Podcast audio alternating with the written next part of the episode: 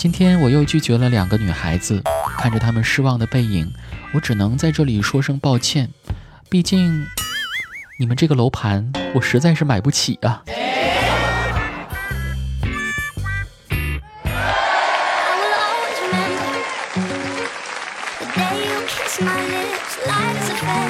嗨，各位听众朋友们，好久不见！欢迎您收听喜马拉雅综艺娱乐脱口秀节目《去你的段子》，我是早上班一小时没人记得，早下班一分钟却被人惦记的主播子木。晚上睡不着，白天睡不醒。今天单位聚餐，领导非常难得的在大家面前表扬了我，说多亏了我经常迟到，才有了这次聚餐活动的经费。记得昨晚我预约了快递公司上门取件，还有一家餐厅预定了今天的早餐，结果早上睡得太死，外卖打电话没听见，直接给我放在了门口窗台上。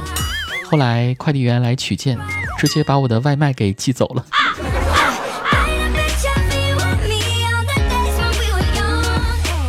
说到快递员这个行业啊，和大家分享一条内涵段子。说有位妻子怀孕五个月，一边摸着肚子一边说：“孩子是上天赐给她最好的礼物。”而此时身旁的老公问：“呃，如果孩子是礼物的话，那我是什么呢？”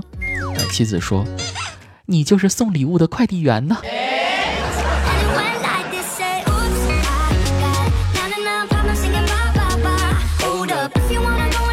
世间行业千千万，大家都在各自的领域挣着辛苦钱，都在努力着。因为如果现在不努力的话，那以后别人逼咚的墙，也许就是你搬过的砖。最近啊，我就发现一个商机啊，不知各位正在收听节目的朋友们有没有合作意向啊？保证零投资、零风险，是这样的。昨天呢，我看到我们家门洞里面贴着一张公告，上面写。楼内禁止大便，违者罚款一百元，举报者奖励五百元，现场兑现。哎，是不是一个非常好的商机呢？所以在节目当中，想要求和大家一起合作啊，咱们每拉一坨，赔一百，挣五百，净赚四百，是吧？要是一天能拉一万坨的话，那可是净赚四百万啊！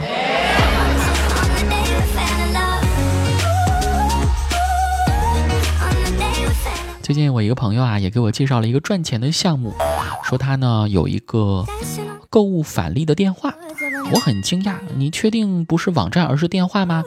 朋友继续介绍说，只要是网购的或者说在线下买的东西啊，收到货之后呢，打这个电话就能够返利，不过返的也不是很多。于是呢，我就抱着试一试的心态拨通了这个电话，只听见电话那边传来一个。普通话不太标准的男生问：“喂，你是要上门回收废品吗？”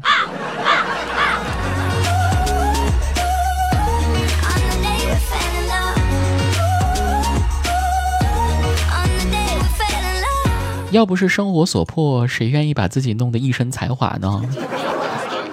这不到一个月的时间啊，又到了农历的中秋佳节，又是团聚的时刻了。我认为。每到逢年过节的时间节点，可以说是最考验人的全面能力的时候了。为什么呢？你想啊，既要在爸妈的咆哮下淡然赖床，又要在亲戚的夺命连环问当中巧妙脱身，既要有提动年货的坚强臂膀，又要有挨家拜年的持久战斗力。几天下来，可以说心理和生理都会受到淬炼与升华。难怪都说过完年又长了一岁。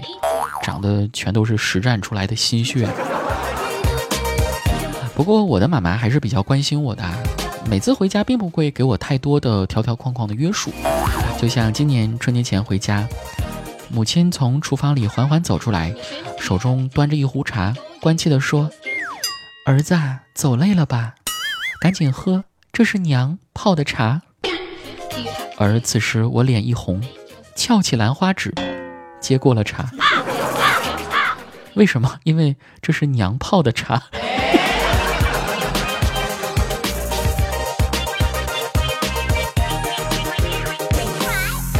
好，下面关注一下听众朋友们在往期节目当中的留言内容。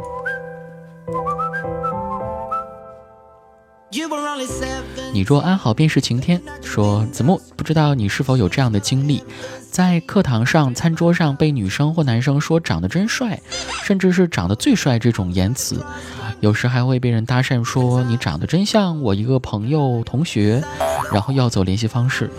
在被别人夸帅的时候，我一般都是哈哈的没有没有，但这样感觉太虚伪了。想问你，频繁遇到这种情况的时候该如何处理，而风趣大方不显尴尬呢？总结一下，从未见过如此厚颜无耻之徒啊！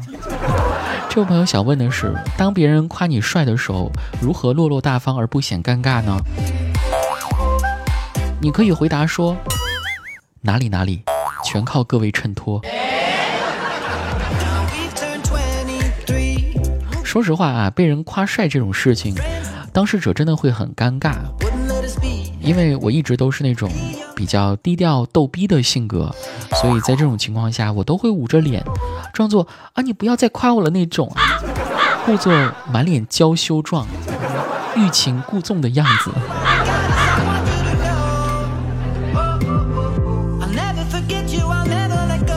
周小胖说：“子木，我感觉最近我有点臀控的迹象，忍不住想要去偷窥女孩的，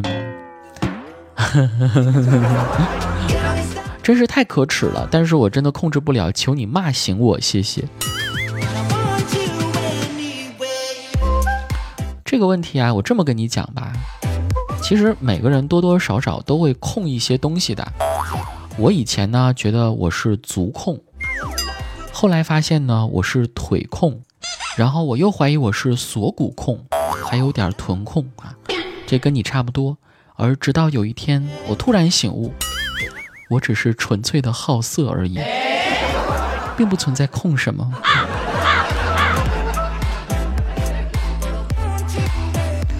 做一个俗人，贪财好色，一世风流，不也挺好的吗？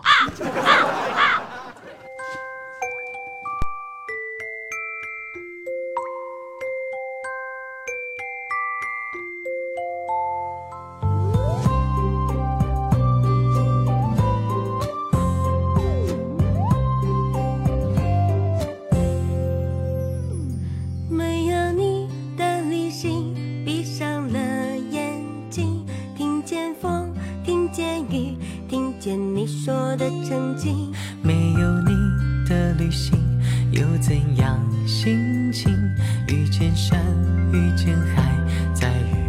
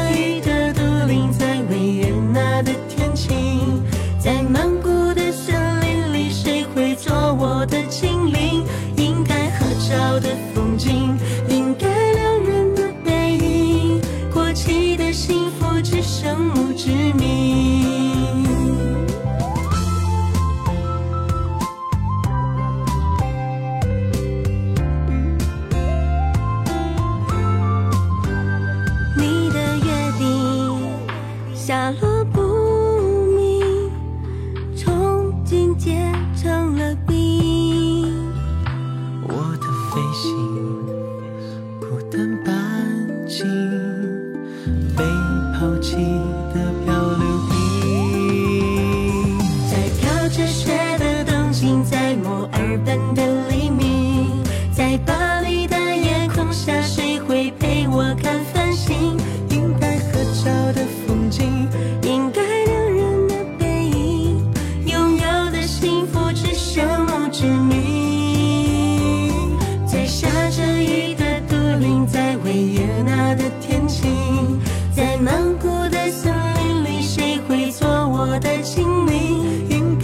照的风景，应该两人的背影，过期的幸福只剩墓志铭。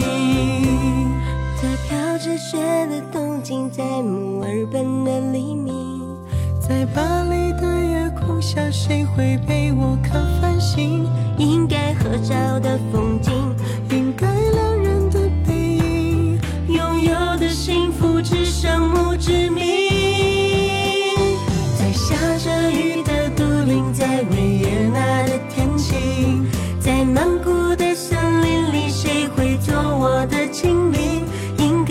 小的